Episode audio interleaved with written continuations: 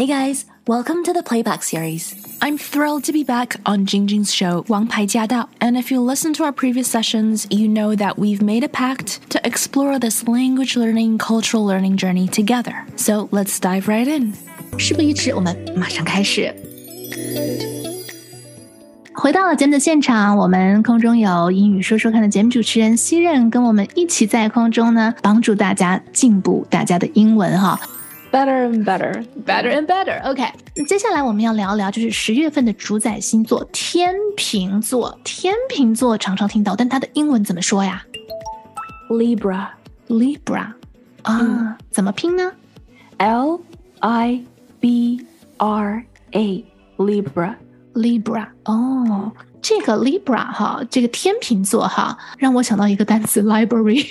Oh, li- uh, yeah, actually. 对，不就差两个单词， 差两个字母，right? Library. library Libra library 对，呃，那说到这个天平，它本身这个字儿的意思是不是就是像那个秤一样的？对对对。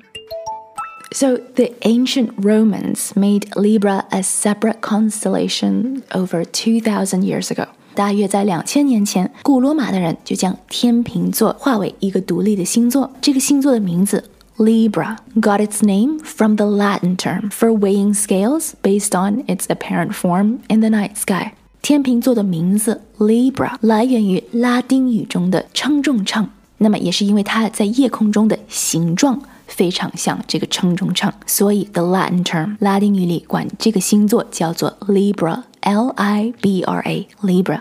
可是注意了，在现实生活中，这个秤， 如果我们想说秤的话，那么秤其实是 scale，S C A L E，scale。有的时候 scale 也可以当做比例来说，所以这一定要看语境。比如说，如果我们要 travel，我们要去旅行，那么到了机场的时候，check in 的时候，或者是 baggage drop off 的时候，我们把行李 drop off 的时候，通常服务人员都会说 put your luggage on the scale，put your luggage on the scale，就是把你的行李放到秤上面去，put your luggage on the scale，scale S C A L E scale。Okay, so back to Libra.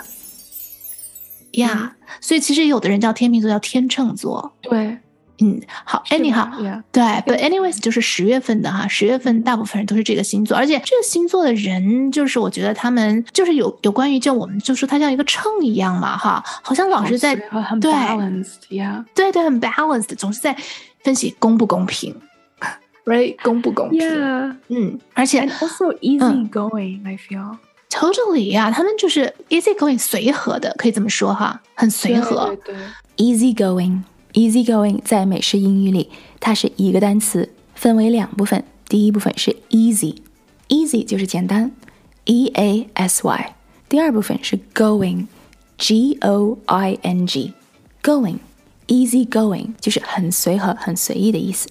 So we just said，我们刚刚讲到，在美式英语里，easy going 通常是一个单词，easy 和 going 连在了一起，但是在英式英语里，easy going 中间是有一个短横线把这两个单词连在一起的。easy going，easy going，另外一种说 easy going 的方法是 laid back，laid back 是一个单词，L A I D B A C K，laid back。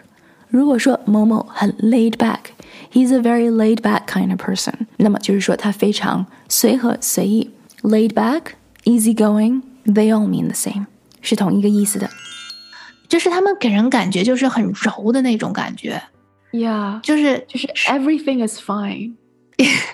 everything's fine。OK，就是他给人的感觉就是很 soft 的那种，跟狮子座特别不一样。特别不一样，特别不一样。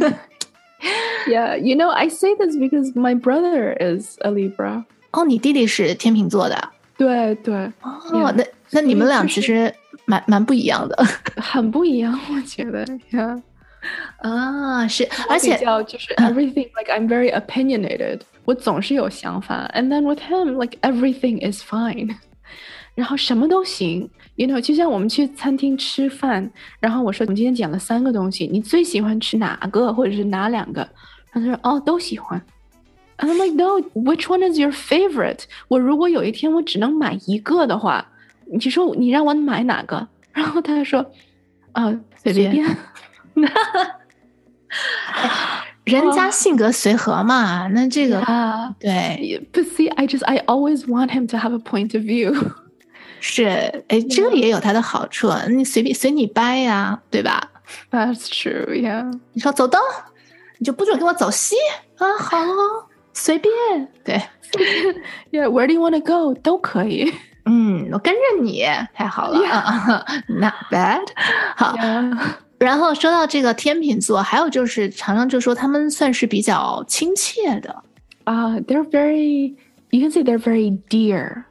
You can also say they're very gracious. Dear 就是 D E A R. Dear 哦，那个 dear 哦，所以当我们把它变成一个形容词的时候，就可以变成非常亲切的。对对对，dear. Yeah. 嗯哼，嗯哼 And gracious.，gracious 也是一样的意思啦，亲切的。Well, gracious 它，嗯，它其实没不是说亲切的，它是就是比较可以说是优雅的吧，嗯，优雅的哎，优雅或者是大气的、大方的。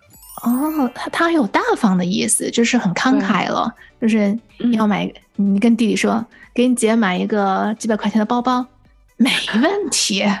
对，对钱没概念，没问题。OK，嗯，很好，很好啊，赶紧等他长大啊。诶，有人说这个天秤座哈，也有说他是非常善于社交的，但我觉得我认识的很多天秤座都不太善于社交。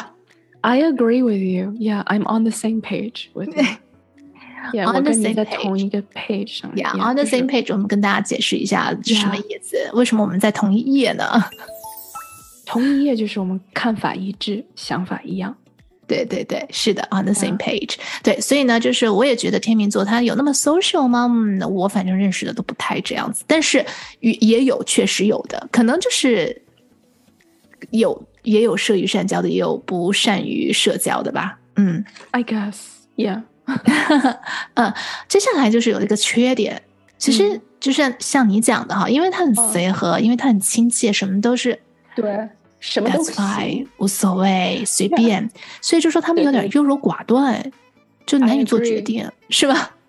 哎，这个优柔寡断英文要怎么说 Indecisive.？Indecisive 怎么拼啊？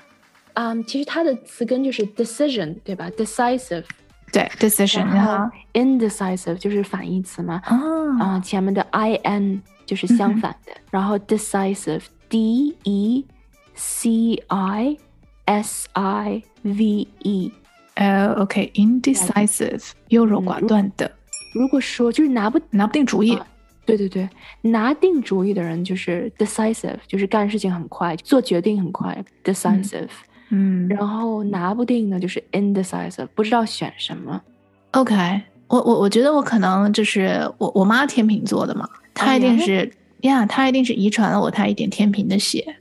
呀我曾经以前就是很做决定很快，然后现在就是发现做决定很慢，哦呀，我也会这样子，对，所以很周到，会会这个样子。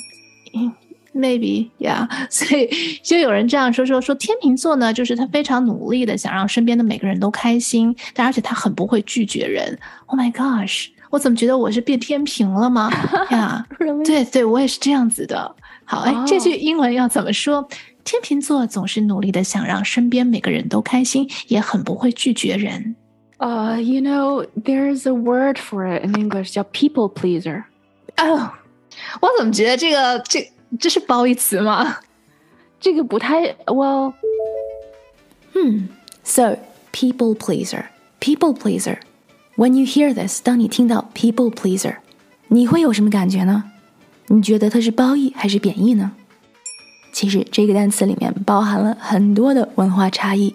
It depends on how you were educated, where you were brought up, and where did you go to school。在不同的教育背景下、文化背景下， 不同的人是会对这种 people pleasing 有不同的看法。There's actually a lot to be said on this, so definitely stick around.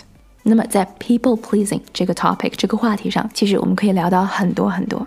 So stick around，我们下期继续。As always, if you have any questions or comments, please let us know. We do have a dedicated Facebook group to address any concerns, questions, or confusion that you might have. We also share tips, including tips from our listeners like you. Everyone's journey is different, but if something has worked for you, then please do share it. You just might inspire someone else. To hear the full show and to catch more episodes, make sure you tune in to AM 1300. Let us know what you thought of today's session, and make sure you stay tuned for more.